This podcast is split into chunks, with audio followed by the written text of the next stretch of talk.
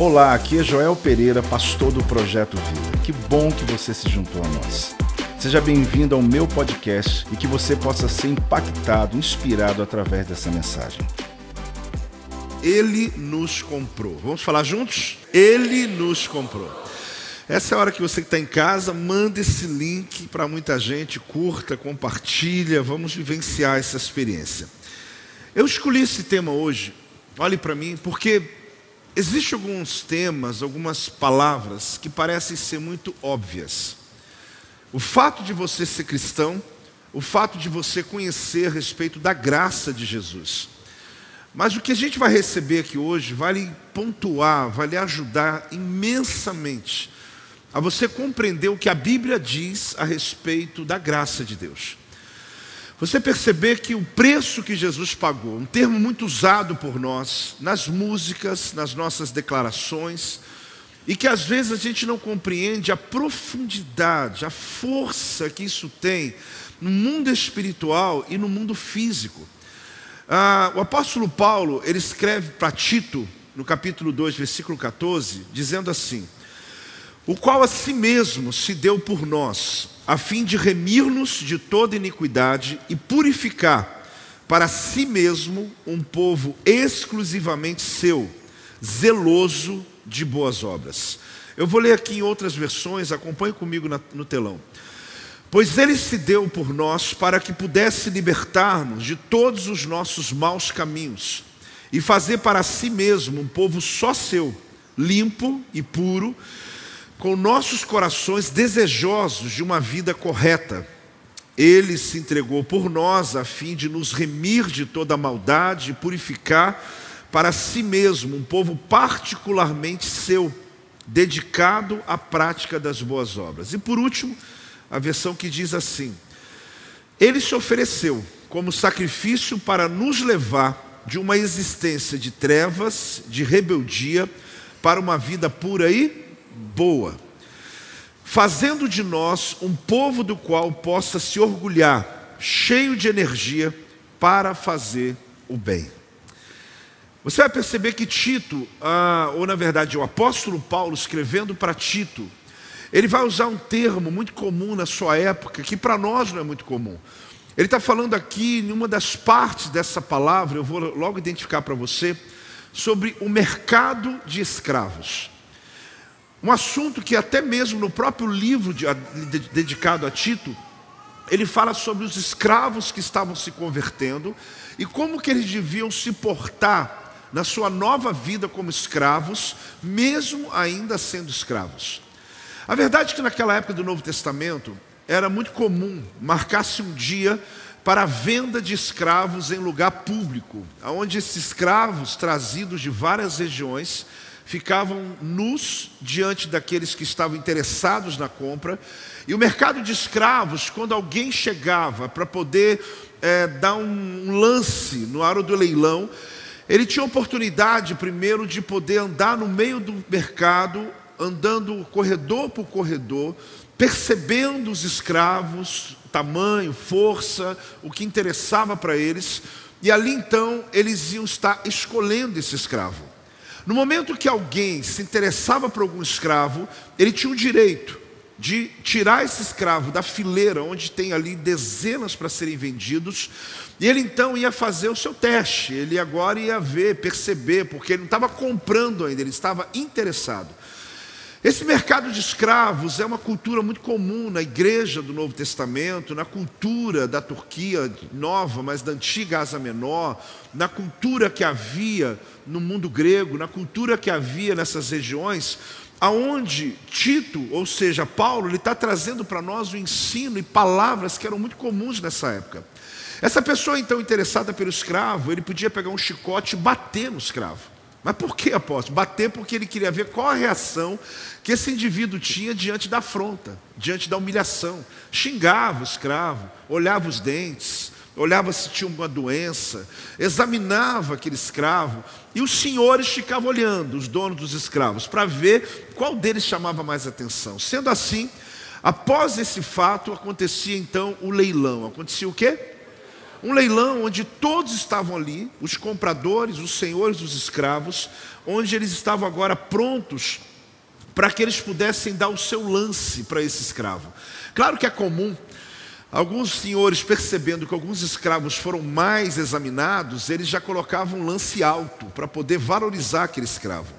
Então é interessante que a palavra que Paulo usa quando escreve para Tito, ele está usando uma palavra chamada remir, que vem de remissão, que também tem a ver com redenção.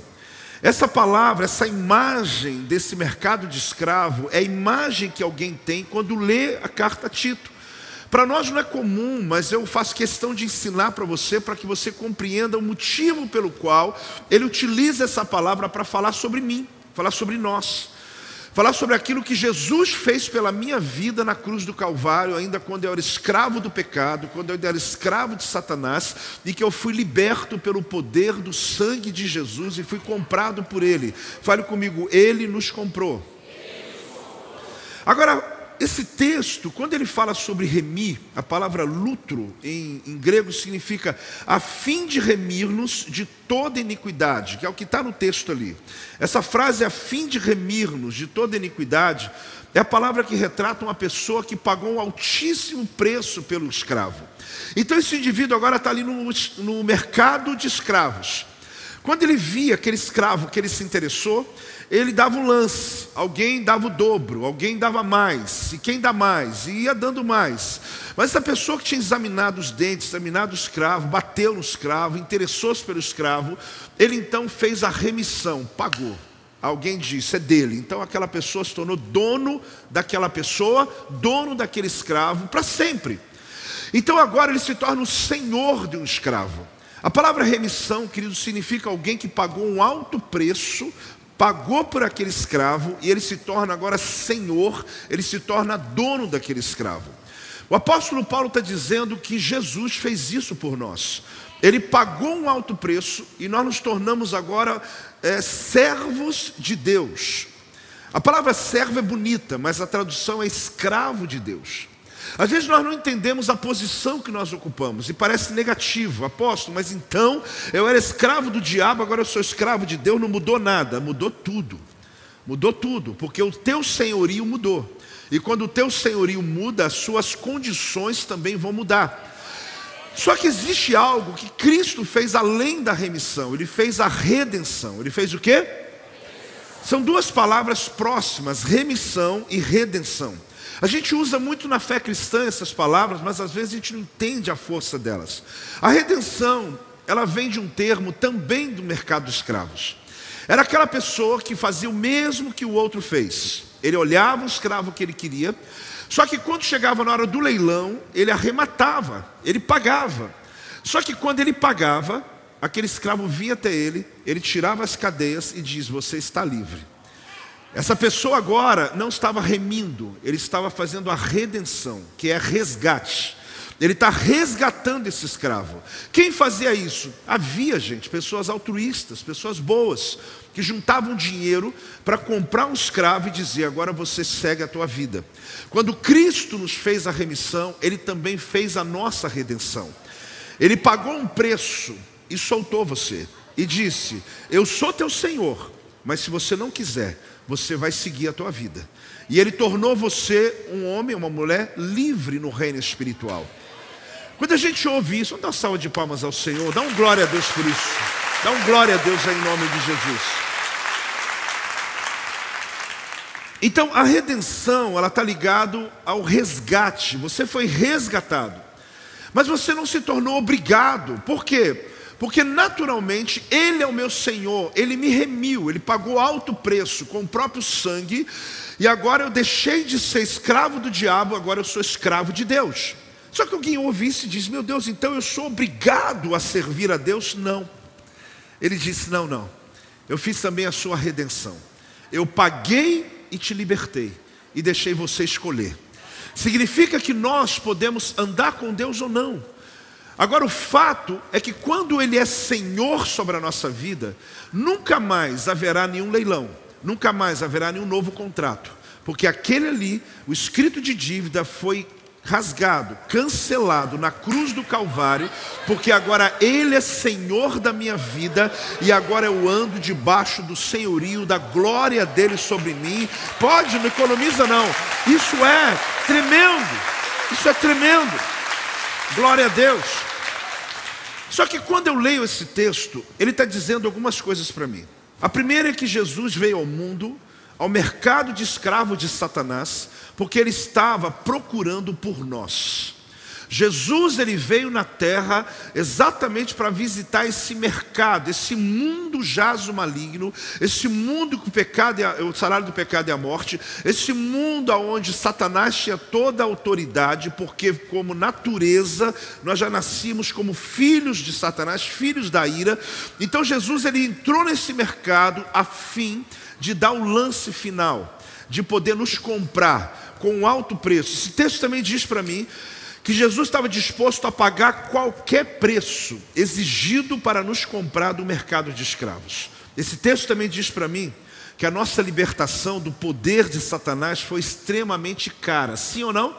Muito cara. Jesus pagou um alto preço.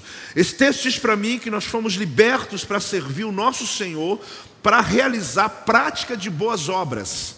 Que quando Jesus nos libertou, soltou, ele diz: então faça as boas obras. Faça o que eu fiz por você.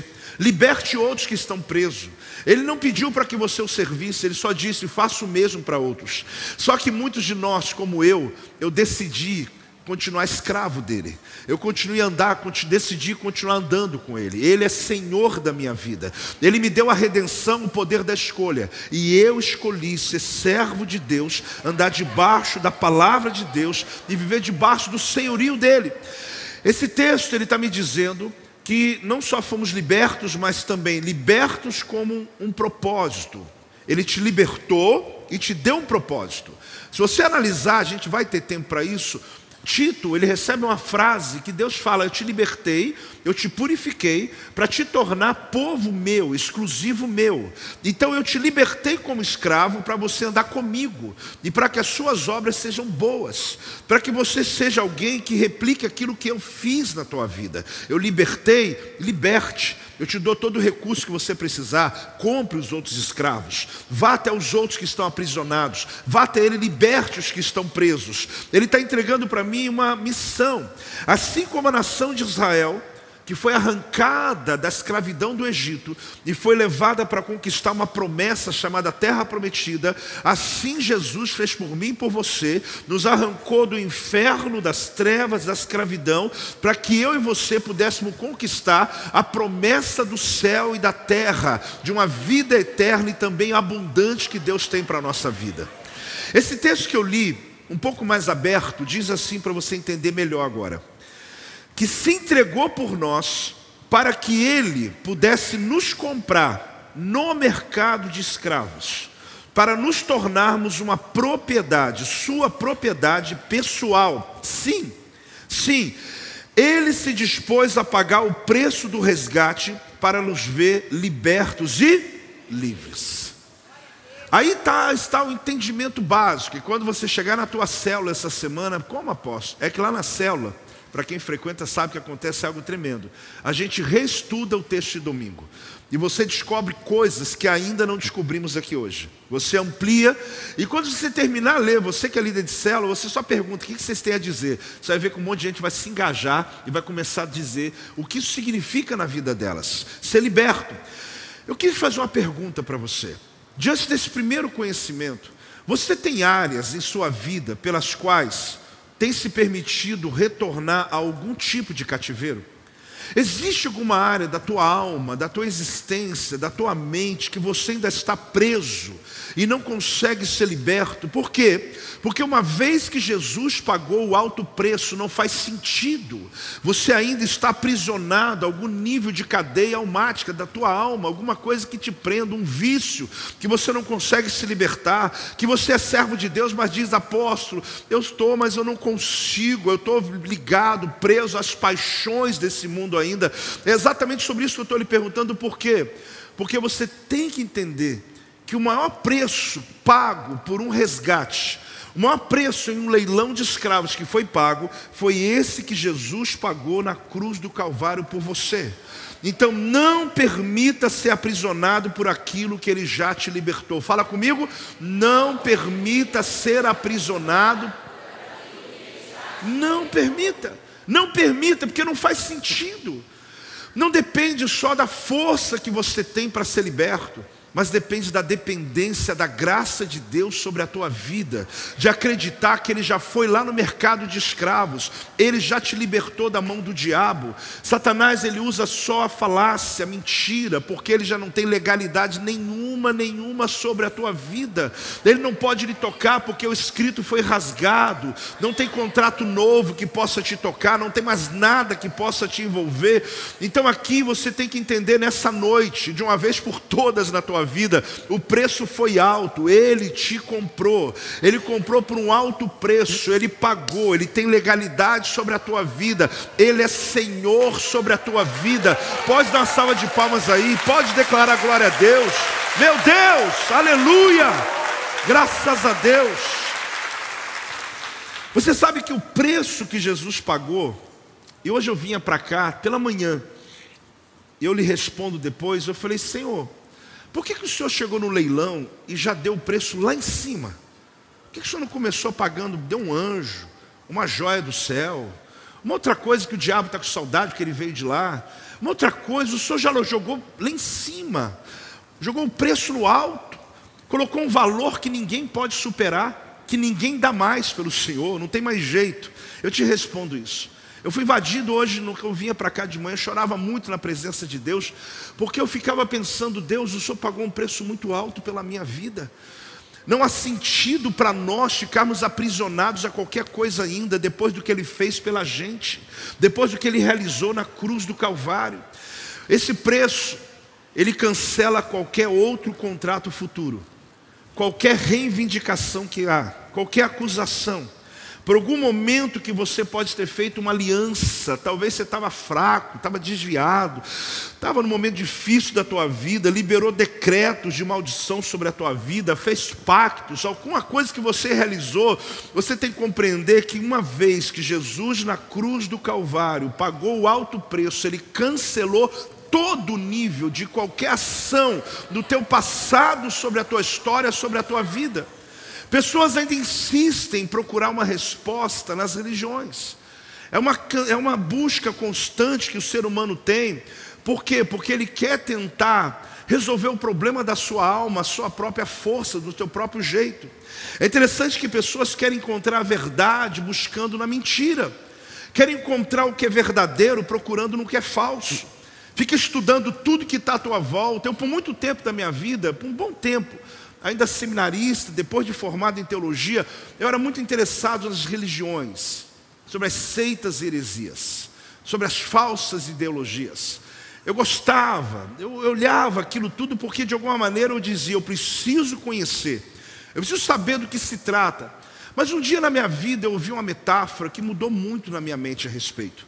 O tempo que eu investia nesse conhecimento, eu comecei a perceber que eles se misturavam entre as seitas, religiões, as, a Bíblia que usa, outros que inventaram novas Bíblias. Eu já decorava textos, eu já sabia até os versículos bíblicos da Bíblia Mormon, de outras mais, mas de repente eu comecei a perceber que aquilo não me acrescentava em nada.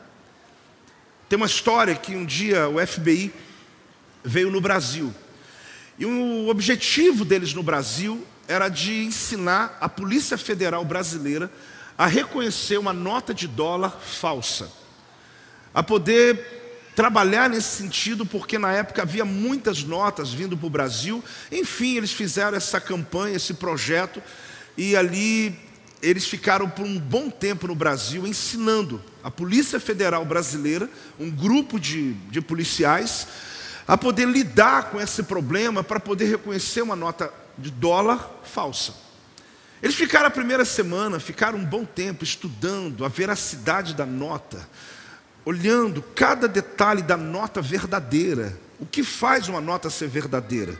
E o tempo todo eles ficaram ali aprendendo todos os detalhes, em cada nível, em cada a, a questão meticulosa a esse respeito. Quando chegou no final do curso, um aluno, né? Ele levantou a mão e disse: Mas eu não estou entendendo. Eu estou esperando por dias ver uma nota de dólar falsa.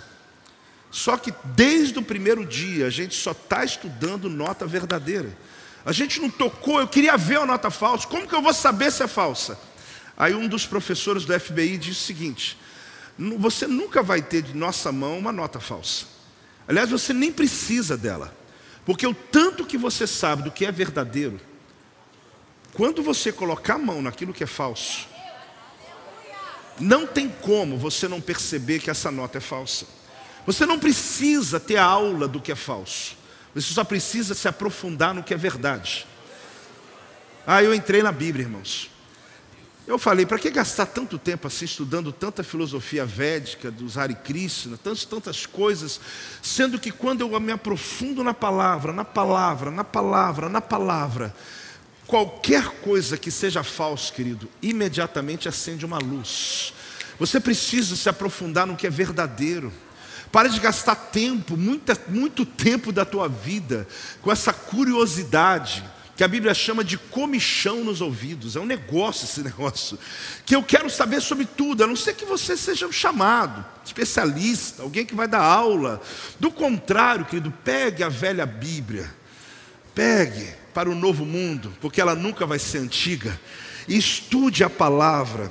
Porque quando alguma coisa falsa bater na tua porta, quando uma palavra estranha vier sobre você, você vai logo dizer: não, não, não, isso aqui não tem nada a ver com a verdade da palavra de Deus. Dá uma salva de palmas ao Senhor. Dá uma glória a Deus em nome de Jesus. Graças a Deus. A primeira coisa que eu quero te falar e te chocar é que a graça jamais nos dirá um não. Fala comigo? A graça jamais nos dirá um não. Mas por que chocar, apóstolo? Porque choca. Porque quando você olha a tua realidade, você fala, mas eu mereço, apóstolo, tudo bem. Mas você acredita que a graça de Deus não diz não para ninguém, para nenhuma pessoa? Não importa o que esse indivíduo tenha feito na terra. Talvez alguém que lhe fez muito mal, você diz, mas essa graça de Deus diz sim até para esse indivíduo? Sim. Quantas vezes você deseja que algo ruim aconteça sobre alguém que lhe fez mal? Mas Deus não, Ele sempre vai dizer sim. Eu preciso que você aprenda hoje, nos textos bíblicos, nessa narrativa, o quanto a graça de Deus não dá para ser entendida pela nossa mentalidade racional, humana. O tamanho do perdão de Deus sobre a vida do indivíduo, sobre a vida de uma pessoa, e claro, principalmente na sua vida, na sua existência. Só que a frase diz: a graça jamais nos dirá um não, mas ela tem uma continuação. A continuação diz assim: mas ela nos conduzirá implacavelmente a dizermos não à nossa vida sem Deus e às paixões dela resultantes. Aí sim você vai descobrir que o fato aqui não significa que a graça de Deus, que nunca vai me dizer não, significa que eu vou fazer da minha vida o que eu quiser, que eu vou fazer pecar como eu quiser, vou realizar todas as coisas e pronto. Que ótimo nessa igreja, então Deus sempre vai me dizer sim, não importa o que eu fiz ontem, não importa o que eu vou fazer amanhã, então eu vou pecar. Isso que Deus quer que você faça? Não. Então a gente vive aqui hoje entre dois ambientes, entre uma coisa chamada hipergraça e entre o outro lado chamado graça religiosa. Se a gente consegue entender isso, querido, eu fico pasmo de ver algumas mensagens que ficam andando nesses dois ambientes, onde a Bíblia não me dá base para isso. Uma hipergraça, ou também graça barata, é um nível de graça que quer dar a você a oportunidade de viver do que qualquer jeito, viver uma vida cristã de qualquer maneira, sem considerar princípios, sem obedecer palavra, sem respeitar o que a Bíblia diz, simplesmente vou à igreja quando quero. Aliás, para que igreja? me submeter a homens, por que eu vou fazer isso? É uma hipergraça que leva as pessoas a viver uma vida à revelia. E na verdade você pode dizer, apóstolo, o senhor é conservador? Sim, eu sou bíblico. Porque eu acredito, querido, nessa graça que não diz não, ou seja, que sempre diz sim. Mas eu não acredito numa hipergraça, uma graça barata, que ela é dada para qualquer jeito, para qualquer lugar e que no final todo mundo será salvo. Mas essa graça religiosa parece que ela vai para o outro lado. onde o indivíduo começa a achar que ele tem que ter obrigações, que ele vai alcançar o favor de Deus, ele precisa fazer algumas coisas para que Deus o ame. Ele vai pela oração, por sacrifícios, por algumas atitudes, como se essas atitudes atraíssem o amor de Deus.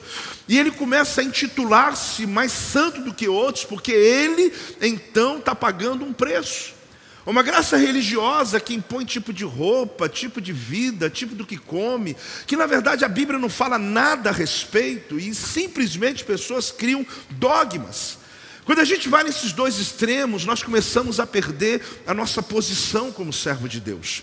Porque eu e você sabemos de uma coisa: a graça de Deus significa que nada que eu possa fazer vai mudar o que Deus fez pela minha vida significa que eu sou salvo pela graça e que Deus não permitiu que ninguém fosse glorificado nessa terra, nem um santo de madeira, de pedra, uma pessoa, um apóstolo, uma pessoa, ninguém, porque na verdade Ele nos salvou de graça. E não é para que ninguém se glorie, é simplesmente porque Jesus Cristo, único, é Senhor de toda, toda a terra, de todas as coisas, Ele é a minha redenção, Ele pagou o preço, me arrancou do império das trevas e ele me libertou. Isso é graça de Deus sobre a nossa vida. Pode dar glória a Deus aí, pode dar uma salva de palmas ao Senhor.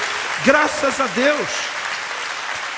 Agora, graça não é ceder frágil, graça não é demonstração de fraqueza benevolente. Graça, querido, é muito mais do que isso. Alguns chegam a achar que Deus é fraco, porque perdoa todo mundo. Não, não é exatamente uma fraqueza. Mas quando as paixões mundanas não são renegadas, renegar, o que, que significa? Negar a si mesmo. Fala comigo? Negar a si mesmo. Aí a graça se torna barata. Porque na verdade eu preciso compreender, como Paulo ele diz para Timóteo, lá no capítulo 2 de 2 Timóteo, versículo 22, a gente vê que Paulo, o apóstolo, ele está chamando a atenção do jovem Timóteo, dizendo assim: foge, faz o quê? Ele mandou fazer o quê? Foge. Se você já começa a ler um texto assim, foge, você não termina nem o texto, você foge. Depois você vê o que foi falado. Não, porque alguém fala assim, foge. Aí você vem falar que você mandou fugir, rapaz. Como? Tem que ouvir o quê? Outro sim das paixões da mocidade. Aí ele fala, segue a. Então não adianta só fugir, tem que saber para onde. Segue a justiça, a fé, o amor, a paz, com os que de coração puro invocam ao ou o Senhor. Então o apóstolo Paulo para Timóteo está dizendo foge. A palavra fugir porque é radical, porque não dá para fazer de forma homeopática, não dá para ir largando o pecado, não dá para largar as paixões, não dá para simplesmente dizer, apóstolo, estou aqui na igreja, vai leve comigo, daqui uns três anos a gente consegue. Né, ainda estou preso algumas coisas nesse mundo, ainda não, é foge. Fala comigo, foge. De novo, então tem que fugir, gente. Não dá. Isso é renegar. O que é renegar? Negar a si mesmo. É você ter consciência do que tua alma deseja, mas você está dizendo, mas você não vai ter, porque eu vou negar você. Eu não vou lhe dar esse prazer, eu não vou lhe dar essa paixão, eu vou, não vou lhe dar essa oportunidade. Então Timóteo está recebendo uma palavra, por quê? Porque com o coração cobiçoso, não dá para conseguir não desejar os desejos por si mesmo. O nosso coração tem seus desejos. Eu queria que você prestasse atenção numa frase que ela dá a gente um entendimento muito profundo. Nenhuma proposta que se baseia no esforço humano para superar as paixões mundanas tem sucesso ou conduz ao alvo. Não existe uma maneira que você consiga, de maneira natural, humana. Você pode ser alguém disciplinado, você pode ser alguém treinado, você pode fazer hipnose, você pode alcançar conhecimento da mente, eu acho fantástico tudo isso, mas o que a Bíblia diz, eu acredito nela, é que nenhuma pessoa nessa terra consegue vencer o pecado, os desejos das paixões, se não for através da graça de Jesus. Quem está entendendo aí?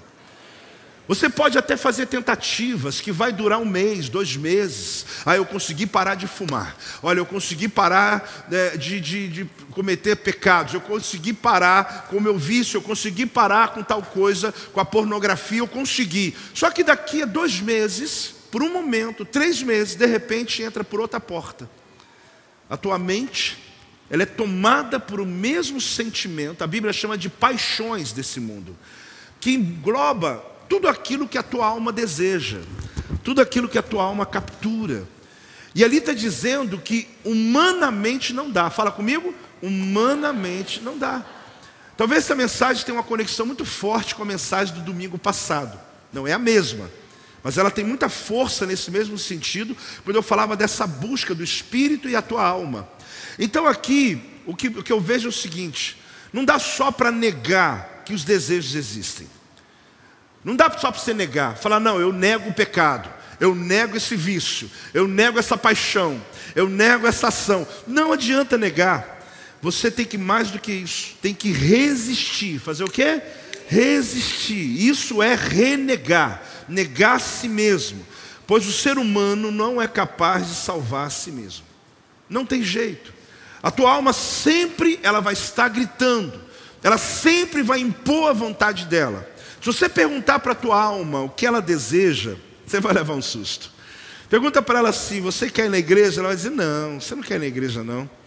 Você perguntar para a tua alma, você quer ir naquela festa, naquele lugar que a gente vai. Você quer sim, você quer sim.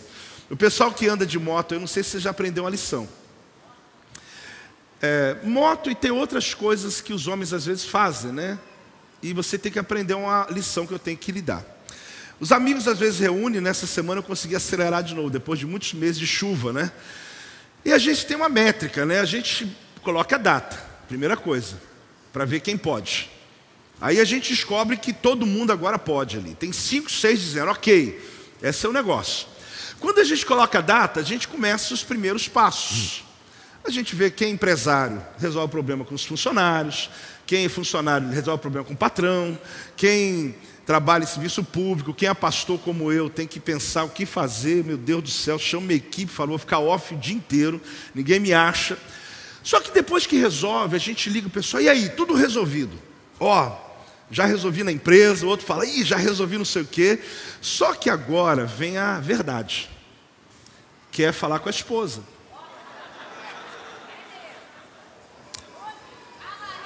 Essa é aí, até então, meu irmão, está tudo resolvido. Dinheiro, pagou conta, já resolveu, moto abastecida, está ali e tal.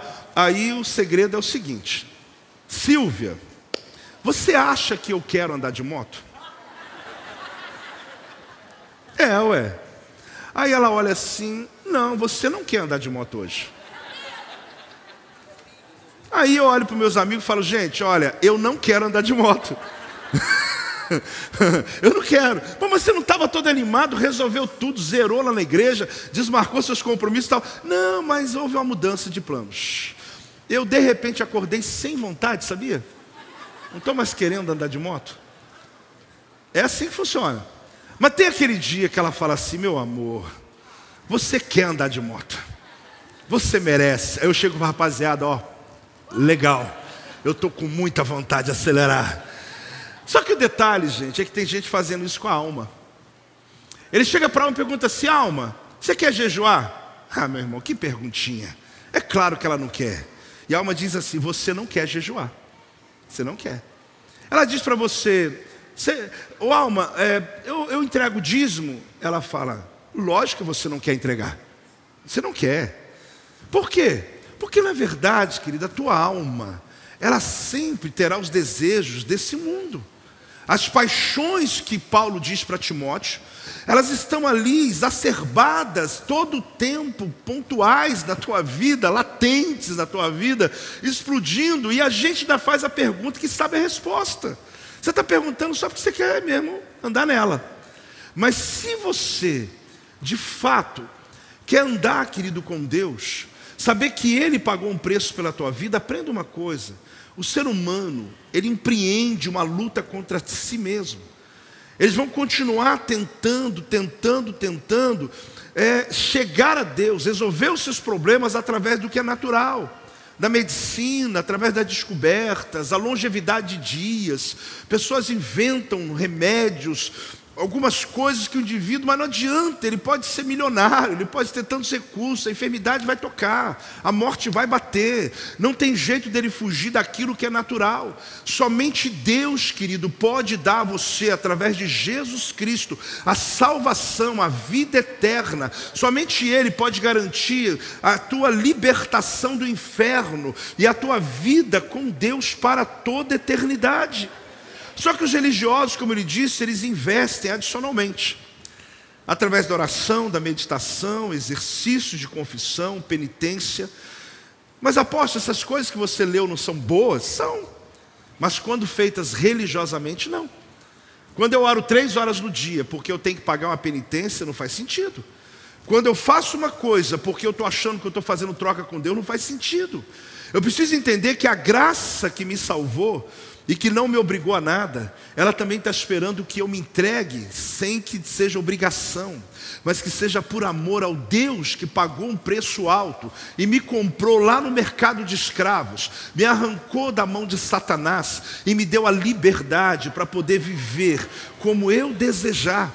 Mas aí a expectativa de Deus qual é? que eu possa viver debaixo dessa graça divina. Você sabe que às vezes nós não conseguimos entender o que significa esse perdão de Deus? Quando nós não entendemos essa graça de Deus, querido, tudo que você pseudo largou, que você diz, olha, eu abandonei o pecado, eu abandonei tal área, tal paixão, ela vai voltar por um outro caminho, porque você não está utilizando daquilo que a palavra de Deus lhe deu como autoridade. Foi o sangue de Jesus. A Bíblia diz em Tito, capítulo 2, versículo 12, diz assim: educando-nos para que renegadas a impiedade e as paixões. Olha que palavra estranha, renegada. Negar si mesmo, negar a impiedade, as paixões mundanas. Aí tem um propósito: vivamos no presente século, sensata, justa e piedosamente. Ele está dizendo que existem dois mundos: o mundo do teu passado e o mundo do teu presente ou futuro. O mundo que regia suas paixões, que lhe fazia viver para si mesmo, que as obras eram obras mortas, que era só para satisfazer o seu prazer, mas uma vez que Jesus entrou na tua vida, você já não vive para si, mas você vive para Ele. E quando você tem Ele como Senhor da tua vida, Ele não só vai cuidar de você, mas Ele vai te dar a melhor maneira de praticar, de realizar as boas obras que vão mudar a sua realidade e das pessoas ao seu redor. Então, as paixões mundanas, elas não são negadas, elas são renegadas. Eu não posso apenas achar que elas não existem. Não adianta eu ficar dizendo, mas apóstolo, eu já esqueci dessas coisas, eu finjo que elas não existem, eu nem me lembro mais de algumas vontades. Não é isso, é você saber que elas virão, mas eu nego.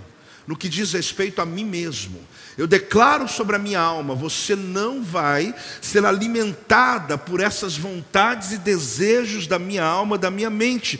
Mas até quando que eu vou viver debaixo desse céu? Querido, o dia que você tem uma certeza que Jesus está dentro de você, a sua luta não é mais solitária, porque o Espírito Santo de Deus, ele te fortalece para você vencer as propostas que esse mundo coloca à tua frente. Entender a graça de Deus é um desafio, porque a mente humana ela não consegue entender o perdão divino. Não há jeito, pois a graça de Deus é tão limitada quanto o perdão de Deus é limitado. O limite passa dentro de nós e não deles.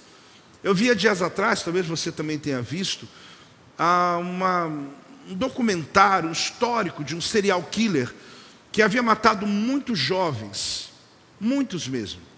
Ele estava respondendo um processo, já ali ele seria é, declarado a morte. É, e é interessante que os pais que perderam seus filhos estavam diante do assassino. E eles começavam a xingá-lo, começavam a falar com muito ódio, desejando a morte dele. Ele, ele foi condenado à morte e a cara dele estava simplesmente como nada acontecendo. Era um serial killer que, enquanto xingavam, enquanto desejava a morte, enquanto mandava ele para o inferno, tudo bem. De repente, um pai, foi uma surpresa, ele disse: Você matou minha filha, mas eu te perdoo. Você tem que ver o semblante dele. Era como se aquilo fosse uma facada no peito dele. A psicologia deve explicar isso. Porque enquanto ele estava ali sendo cuspido, falado, para ele é o que ele quer da vida. Ele matou e quer mais é sofrer mesmo. Mas quando alguém disse: Eu te perdoo pelo que você fez com a minha filha e comigo, era como se aquele pai tivesse enfiado um punhal. Porque na verdade, o valor do perdão as pessoas não sabem. Como na verdade, querido, é uma arma poderosa quando você libera o perdão no mesmo nível que Deus te perdoou. Nós não conseguimos entender esse perdão de Deus. A gente entende até que não bate a nossa porta, até que ninguém faça mal conosco, nossos filhos, com a nossa família, mas nós desejamos mal para muita gente ao invés de desejar o bem. Só que quando é falado na Bíblia sobre essa graça de Deus, está falando sobre aquele que se deu por nós, o texto está dizendo, deu-se por nós. É o que está dizendo lá no livro de Tito, é o que está falando sobre a obra de Cristo na minha vida, que significa que em lugar de, deu-se por mim, ele entrou em meu lugar. Na cruz, Jesus morreu como meu substituto. Ele levou sobre ele a minha dor, o meu pecado, a minha angústia, toda a minha ira, ele levou sobre ele. Ele tornou-se maldição por minha causa. Pedro, no livro de 1 Pedro, capítulo 2, versículo 24, olha o que diz aqui, vai entender, vai abrir o seu entendimento. Carregando ele mesmo em seu corpo sobre o madeiro, os nossos pecados, para que nós, mortos para os pecados, você morreu para o pecado, fala comigo, eu morri para o pecado. Aí ele diz: então agora vivamos para a justiça, por quê? Por suas chagas fostes sarados. Uma outra versão desse mesmo texto fica melhor de entender ainda, olhe. E ele carregou pessoalmente nossos pecados em seu próprio corpo, na cruz. Tudo, querido, ele já pagou o preço, ele já resgatou, para que pudéssemos morrer para o pecado. Se ele levou, então o pecado já está no meu passado. E viver para tudo o que é bom. Esse é o plano de Deus. Você está perdendo muito tempo. Porque Deus estabeleceu que você vai viver para tudo que é bom. Aí ele diz: sabe o que? Foi o sofrimento que ele suportou que me curou, que os curou, que me curou. Foi o sofrimento dele na cruz que me trouxe hoje a minha cura. Irmão, olhe para mim, não faz sentido uma pessoa estar preso a paixões desse mundo, a dores, a rancores da vida, sendo que Jesus já levou sobre ele, já pagou o preço, já não tem mais escrito de dívida algum contra a sua vida. A palavra que foi usada é a palavra remissão. Remir significa comprar a liberdade, remir significa comprar a liberdade. É Jesus que entrega a vida como um pagamento de resgate. Ele não só remiu para ser teu Senhor, isso é remissão, mas ele também fez a redenção para que você fosse livre para escolher. A verdadeira redenção resulta em uma nova mentalidade. Em que nível? Você não é mais escravo, cativo de si mesmo e, consequentemente, não precisa mais viver para si mesmo. Sabe a sensação que a gente tem? É de que o ser humano ele passa nessa terra simplesmente com um propósito, satisfazer a si mesmo. Apóstolo, mas isso é a vida. Não, isso não é a vida. Isso na verdade é uma escravidão, onde os teus desejos impõem os valores da tua vida, onde as suas paixões e vontades lhe fazem trabalhar por aquilo que não faz sentido no futuro onde o teu empenho de toda a sua energia e toda a tua saúde está por aquilo que são chamados na Bíblia de obras mortas. Por que são mortas? Porque só serve para você e não te leva a futuro qualquer. Mas existe uma coisa que diz aqui, que foi pago, porque Ele nos comprou. Fala comigo, foi pago. Porque a gente não entende isso, né? Foi pago. Você imagine você, acho que já deve ter acontecido, alguém pegar uma conta sua e paga. É bom, sim ou não? Pode ser que é bom, amém? Apóstolo, eu aprendi aqui na igreja que eu gosto de pagar. Não, mas agora vamos inverter um pouquinho. Eu vou te, eu vou te permitir agora sonhar, né? Alguém pegou aquela conta tua de luz e falou: ah, vou pagar. Tinha duas atrasadas, então falou: ah, vou lá e pago. Te entregou ali a conta, você fala o quê? Você dá aquele susto, né? Você fala: o que que levou essa pessoa a pegar minha conta e pagar? Você está no restaurante com a família inteira. Naquele dia os meninos tomou Coca-Cola, hein? E no final ainda pede sobremesa. Algum pediu suco de laranja. Na hora que você pegou a conta, pediu a conta, alguém falou assim: não, mas alguém ali foi e pagou. Aí você fala assim: peraí, mas você deve até brigar, né? Falar assim, mas pelo amor de Deus, não, não, não me deixa nem pagar uma conta? Não. Você fala, obrigado. Quem foi? E quando é um anônimo ainda, né? Quem que eu agradeço? O que, que eu falo? Você imagina uma dívida de 50 mil reais. Alguém um belo dia acordou, foi lá e pagou. E ele disse: Sabe por que eu paguei aquela dívida? Porque eu queria ver você à vontade, livre. Eu queria você sem julgo sobre a tua vida. E está aqui, está pago. Agora deixa eu te fazer uma pergunta. Pega aquela conta que alguém pagou para você de luz, vai lá na porta, vai lá no banco e diz assim: Eu quero pagar essa conta. A pessoa vai no sistema e fala assim: Moço, não dá. Por que, que não dá? Porque já foi paga. Não, mas eu quero pagar. O sistema consegue receber? Não, ele vai falar: Rapaz, está no problema. Eu não consigo receber, alguém já pagou. Não, mas eu não queria que pagasse. Tem gente que é mais assim com Jesus, né? É, é meio assim, não, eu não queria que Jesus fizesse nada por mim, mas ele fez. Tem gente que faz, tem gente que até disse ateu. Não sei se você já viu algum ateu.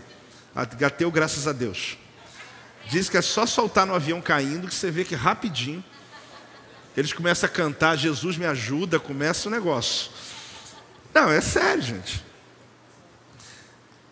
É como se ele dissesse assim: Eu não quero que Deus faça nada por mim, eu não confio nele. Se você não confia, então deixa. Se você não confia, não acha que ele existe mesmo, então deixa ele ter feito a si mesmo. Não tem como você pagar a conta de novo, porque alguém já pagou, não tem jeito. Você vai ficar com dinheiro ali no balcão, vai dizer, não, eu quero pagar. As pessoas vão dizer, eu não tenho como receber, porque veio alguém antes de você, já pagou a tua conta, você não está devendo nada, então vai ser feliz, vai viver a tua vida. Só que isso é uma graça humana, que é maravilhoso. Apóstolo, nunca vi isso. Eu já vi dezenas de vezes fazerem por mim. Mas eu também já fiz dezenas de vezes por pessoas. Se você quer aprender isso aí, comece fazendo pelos outros. Ih, demorou, amém, né? isso não caiu muito bem, engoli seco aqui agora, apóstolo. Mas esse não é o meu assunto. O meu assunto é que às vezes, uma coisa humana como essa, a gente não consegue compreender um favor, chega até a duvidar, chega até a desconfiar. Vai ficar caro, hein? Essa pessoa vai me pedir alguma coisa hoje de tarde, até sei, porque a gente não acredita que alguém pode fazer simplesmente porque quis fazer, porque não esperou nada em troca, porque um dia ele estava feliz, porque ele um dia quis abençoar alguém. E assim, tendo uma coisa, a graça divina, querido, não dá para se entender porque nós éramos devedores e não tinha como pagar a nossa dívida do inferno, porque o salário do pecado é a morte. Não adiantaria uma vida correta que não resolveria, vai para o mesmo ambiente. Só que a palavra de Deus diz que Jesus Cristo, ele veio na terra, entrou no mercado de escravos, ele foi lá e viu o leilão lá em cima, ele arrematou o lote. E ele disse: Eu estou comprando todos, e eu estou liberando todos, mas aquele que quiser estiver debaixo do meu senhorio, eu serei senhor sobre eles, e eu os abençoarei, eu os prosperarei. Pode dar salva de palmas, pode dar glória a Deus, em nome de Jesus. Foi pago. Por isso a palavra de Deus diz em Colossenses capítulo 2, versículo 14: tendo cancelado o escrito de dívida que era contra nós e que constava de ordenanças, o qual nos era o que? Prejudicial. O que, que Deus fez? Removeu inteiramente, encravando na cruz. A tua dívida foi paga. Ah, não, nenhuma condenação para aqueles que estão em Cristo Jesus, nenhuma dívida da alma, nada que Satanás, que é mentiroso, tenta causar em você um peso que você não tem mais que viver sobre ele. Deus te deu libertação de todos os níveis de paixões da vida, vícios, situações, escolhas que você fez, pactos um dia foram feitos. A graça de Deus limpa, quebra, tira completamente, muda a tua história. Você precisa compreender a força que está aqui nessa palavra. Se aquele que tem autoridade, por que ele tem autoridade? Mateus 28, 18. Jesus diz assim: Jesus, aproximando-se, falou-lhes, dizendo: Toda autoridade me foi dada no céu e na terra. A graça divina nos mostra que o sofrimento que ele suportou me curou. Ele sofreu e eu fui curado. Ele sofreu e eu fui abençoado. A maneira mundana que a gente vivia antes só produzia obras infrutíferas. O fato não é a produção, porém o fato de viver só para si, só para se satisfazer, só para o seu próprio prazer, só lhe faz produzir obras mortas. Não faz sentido, não faz sentido simplesmente agradar a si mesmo. Você se tornou um escravo da sua própria vontade, escravo do seu próprio desejo. Não consegue vencer nenhum obstáculo da vida. Presta atenção no que eu vou dizer a você. A salvação não é apenas uma mudança de situação, mas também uma mudança de atitude, apetites, ambições, ações. A salvação é mais abrangente, querido, apenas de uma questão de status, de uma questão geográfica. Você tem que aprender que a salvação ela tem a ver com uma mudança real. Não é apenas o que eu sei, mas é o que eu pratico. Porque saber, você já sabe, mas o praticar é que fará diferença na tua vida. A salvação tem que ver com essa caminhada, essa atitude. E por último, fale comigo, fui arrancado do solo. Eu estou falando dessa frase porque ela dá todo sentido para nós quando nós lemos em Gálatas capítulo 1, versículo 4. Paulo escreve à igreja de Gálatas assim, no capítulo 1, 4: O qual se entregou a si mesmo pelos nossos pecados, para nos desarraigar deste mundo perverso, segundo a vontade de nosso Deus e Pai ele está dizendo que Deus, na sua graça, na sua infinita misericórdia, nós estamos nesse século presente, mas não em conformidade com esse século. Eu estou aqui, mas não estou conforme ele. Eu não, não me conformei com esse mundo e com esse século. Ele está usando um termo chamado desarraigar, significa identificar uma pessoa no meio da multidão e pincelar ela. Significa livrar uma pessoa no meio de muitos. Significa colher como se colhe uma planta. Onde tem centenas delas, vem uma mão e arranca aquela planta pela raiz e colhe, vai desarraigar, vai arrancar daquela terra. É livrar, é colher, arrancar. Na verdade, é como essa planta que é tirada do solo. O que a Bíblia está dizendo para nós é o que aconteceu em Colossenses 1,13. Ele nos libertou do império das trevas e transportou, ele arrancou você com raiz e tudo e levou você e plantou você no reino de Deus. Você vive agora em um ambiente de milagres. Você vive uma atmosfera de Deus na tua vida. Nós estamos nessa terra, mas nós não pertencemos a essa terra. Nós estamos nessa terra, mas as nossas raízes não mais estão nessa terra. Ele arrancou você com raiz e tudo e plantou você em um novo lugar. Agora preste atenção. Quando uma pessoa ela aceita Jesus como Senhor da sua vida, ela é desarraigada mas se ela não dá continuidade, ela vira uma planta com as suas raízes aparentes secando, porque ela não entendeu a continuidade. Estar em uma igreja, como a gente chamou você para aliança, estar numa comunidade em comunhão com os irmãos, estar em uma célula, estar debaixo de uma liderança, de um apacentamento, é estar arraigado em uma outra terra. Não adianta só você sair daqui e dizer: não, agora eu sou um crente sem igreja. Aliás, por que precisa dessas coisas? Precisa, querido. É Jesus que salva, mas é no, ambi no, ambiente da igreja que você cresce. É onde a tua fé cristã é provada, é onde a tua vida participa das coisas do reino de Deus. Tem alguém para dizer amém, meu amado? Então eu fui desarraigado, mas eu tenho que ser plantado com raiz e tudo em um outro ambiente. Aqui, o apóstolo Paulo disse em Tito, terminando o versículo que Deus nos purifica e nos torna para si.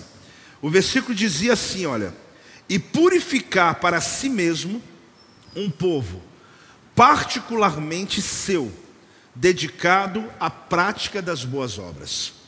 Ele está dizendo que o motivo que ele pagou o preço, tirando você do mercado de escravo, é para dar você um objetivo de vida, que é exatamente a prática das boas obras.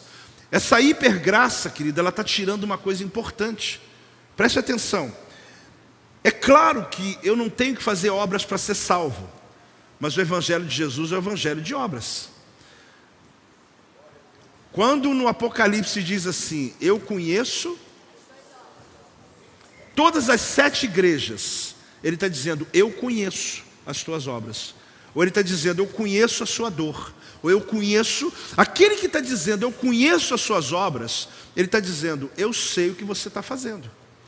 Só que tem muita gente que confunde o fato de que não há nada que eu possa fazer para a minha salvação, mas se esquece que há muito que eu possa fazer para a minha santificação. A minha fé cristã é uma fé de obras. Quando eu falo do Evangelho para alguém, é obra. Quando eu ajudo uma cesta básica a alguém, é obra. Eu só não posso achar que aquela obra me salva. Quem está me entendendo? Porque muitas religiões falsas, elas são mantidas porque as pessoas fazem obras para ser salvo. Não. A minha obra não me salva. Eu fui salvo pela graça, pelo sangue de Jesus. Mas isso não significa que Deus não está olhando o que eu estou fazendo. Ele disse: Eu conheço as tuas obras. Eu sei o que você está fazendo. Eu sei o que você faz, onde você investe teu tempo, teu dinheiro, a tua vida. Você acha que Deus não está olhando a gente? Você acha que quando você está fazendo algo, mesmo no teu anonimato, que ninguém está vendo, mas você acha que Deus não está vendo as tuas obras? Você acha que quando você está orando por alguém no teu quarto, a pessoa nem sabe que você está fazendo isso por ela? Não importa, mas Deus está dizendo, eu sei o que você está fazendo. Você acha que quando você está pecando, fazendo mal a alguém, provocando o escândalo de uma pessoa, você acha que Deus não está dizendo, eu conheço as suas obras? Eu sei o que você está fazendo. Então, o evangelho da graça não significa o evangelho sem obras. Você não tem obra para ser salvo, mas você tem a obra sim, para que você possa mostrar e testemunhar daquilo que Cristo fez na tua vida. Por isso ele diz: Você vai ser meu povo, para as boas obras, para que você realize algo. Agora, toda aquela visão que nós olhamos ali do mercado de escravos, ela foi preparada para o leilão. Fale comigo, o leilão. No leilão existe uma frase muito comum: quem dá mais? Na verdade, o maior preço que já foi pago para libertar um escravo foi o que Jesus fez na cruz do Calvário. Você sabe o que é não existir outro? Porque Jesus se entregou como resgate para libertá-lo do pecado. Alguém tinha que entrar no mercado de escravo de Satanás, então Jesus escolheu ir entrou lá dentro, lá no antro do diabo, lá onde nós estávamos presos, sem possibilidade de sermos livres. Apóstolo, que tempo é esse atemporal? Lá Cristo, quando morreu na cruz, eu já estava sendo salvo nele, porque ele não estava morrendo pela humanidade do momento, ele estava morrendo pela humanidade da terra, ele estava dando a todos a oportunidade da salvação. Agora, alguém tinha que oferecer um preço. Jesus então se ofereceu para pagar o preço pela nossa liberdade com seu próprio sangue. Ele entrega a sua própria vida. Alguém tinha que finalizar o acordo. Então Jesus voluntariamente paga o preço com a própria vida, querido, na cruz do Calvário. Hoje eu perguntava para Deus quando eu vinha pela manhã, como eu falei agora há pouco, eu dizia, Senhor, eu entendi a tua graça. Eu li essa semana sobre o texto de Tito. Eu realmente entendi mais ainda do teu amor pela minha vida. Eu já sabia, mas parece que esse texto me ampliou minha paixão, minha vontade de servir o Senhor. Mas eu falava assim, de verdade, precisava o Senhor entregar tudo? Será que naquele leilão do inferno não tinha outra coisa menor para pagar o preço por nós, a não ser a sua própria vida, onde não tem valor maior do que esse? E foi onde eu fui tomado por uma paixão, por um choro. Eu comecei a dizer: Meu Deus, o Senhor fez tudo isso por minha causa. Não faz sentido eu viver preso a alguma coisa. Não faz sentido eu negar o que o Senhor fez pela minha vida. Porque a narrativa aqui, querido, preste atenção, o que eu vou lhe falar não é uma, ah, uma hipérbole, na verdade é uma teologia. Quando Jesus morreu na cruz do Calvário, há um leilão que vai acontecer. Há um momento onde se vai é, fatiar a terra, e os principados, as potestades, dominadores territoriais, os demônios, eles se reúnem para que eles possam agora dar o preço mais alto, dar aquilo que eles podem, ou seja, quem vai dar mais. E ali, quando Satanás, ele então fatiou a terra, ele reuniu principados, eles estavam felizes que Jesus tinha morrido, acabou para o céu acabou para Deus, não tem mais jeito. O mercado de escravos agora é nosso. Satanás agora, ele está vendo quem vai dar o lance. Ele então está ali reunido, como lá no texto de Colossenses diz, que estavam principados, potestades, estavam todos naquela festa. Mas aquele momento era o momento da humanidade, o momento, querido, que eu e você seríamos vendidos, não teria mais volta, porque a tentativa de Deus falhou. Porque na cabeça do inferno, Jesus morreu, ele não conseguiu cumprir a missão dele. Naquele momento, a história era o seguinte: era como um leilão. Como se fosse aqui hoje um leilão, aonde aqueles demônios estavam comprando as geografias, os estados do mundo, os países, famílias, demônios menores iam ali falar: Eu vou dar um lance pela tua casa, teu sobrenome estaria ali, tua família inteira. E eles seriam o que? Senhores. Não teria como nenhuma religião te salvar. Não teria como nenhuma disciplina te salvar. Você estaria preso ali, naquele momento. O inferno estava decidido. Nós vamos dominar tudo. Sabe o que aconteceu ali? Vamos imaginar, como se aqui fosse um leilão, onde aqueles principados dessem o lance. Eu queria perguntar aqui: quem dá o primeiro lance? Quem pode dar esse primeiro lance? Você pode, você pode. Ah, duas vezes mais. Eu queria falar uma coisa com você, mas será que ficou nesse lance? Quem pode dar esse segundo lance? Você dobra? Você dobra? Esses dias eu via, onde estava aconteceu um, ah, um leilão de uma das gravuras de Marilyn Monroe. Marilyn Monroe foi mais de 100 milhões de dólares que deram ali no lance. Eu fico imaginando se uma gravura valia tanto, qual é o dobro disso? Seria um bilhão de dólares? Seria o que fosse? Quem dá mais? Tem alguém que pode dar mais? Você paga? Por quê? Você tem condições de pagar, mas será que ele vai conseguir pagar? Será que tem alguém que pode dar mais? Tem alguém? Dá. Ah, tem alguém? Três vezes mais. Eu estou vendo aqui. É, alguém pode subir mais esse lance aí? Você pode dar, você lá atrás. Ah, eu quero dizer uma coisa para você. Eu quero dizer uma coisa para você. O inferno estava reunido desse jeito. Um dizendo eu dou mais, principal dizendo eu dou mais, demônios dizendo eu comprei uma família, os outros dizendo, e Satanás ria, porque ele estava dizendo é teu, é teu, até que entrou Jesus.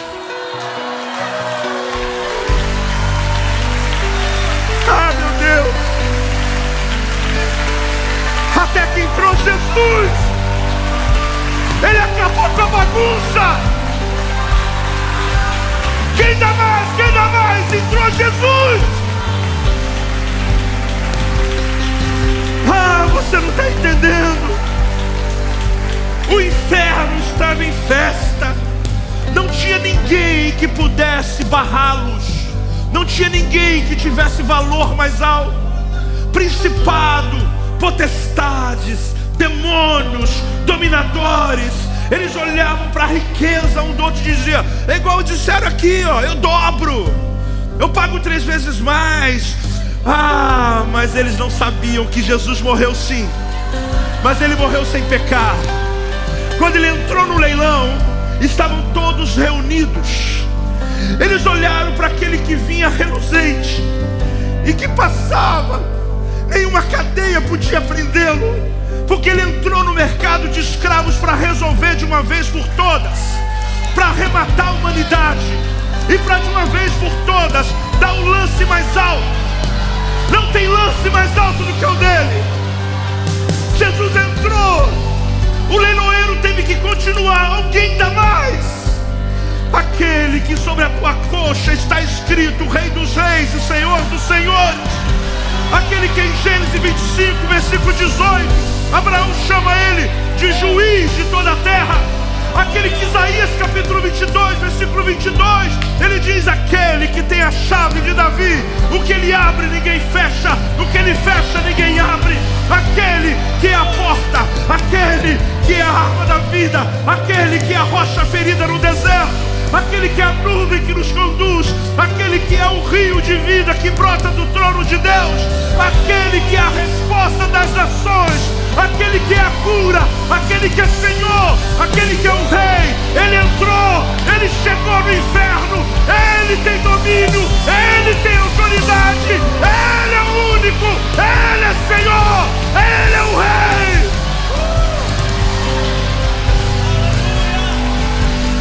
Meu Deus, meu Deus, meu Deus, meu Deus. O inferno. Ah, querido, você não está entendendo. Deixa eu ler o texto. Deixa eu ler o texto. Colossenses 2,15. Olha aqui. E despojando os principados. Estava lá principado dando lance. As potestades dizendo: os países são meus os principados dizendo, os demônios dizendo: Eu quero famílias inteiras para mim. Eu dou o lance mais alto. Diz a Bíblia que ele despojou, ele colocou eles nus, principado e potestade. Publicamente significa com força. A palavra publicamente significa em voz alta. Significa que ele chegou chegando. Ele chegou parando essa bagunça. Ele chegou dizendo: acaba com essa festa. Vocês estão leiloando o meu povo. Vocês estão leiloando aquilo que eu amo. E a Bíblia diz que ele expôs eles ao desprezo. Sabe o que é expor ao desprezo? É alguém que está chegando com valor que ninguém pode bater. Levantou a mão, eu, eu, eu dobro, eu triplico. Aí perguntaram: quem dá mais? Quem dá mais? Ele triunfou deles na cruz. Ele levantou as mãos. Aquele que tem na coxa dele escrito Rei dos Reis, Senhor dos Senhores. Aquele que tem a chave de Davi na mão dele. Aquele que abre portas e fecha. Aquele que tem autoridade. Ele disse eu. E quando ele levantou a mão, ele diz: Eu pago o preço por toda a humanidade. A partir de hoje, Satanás, me entregue agora a vida de todos.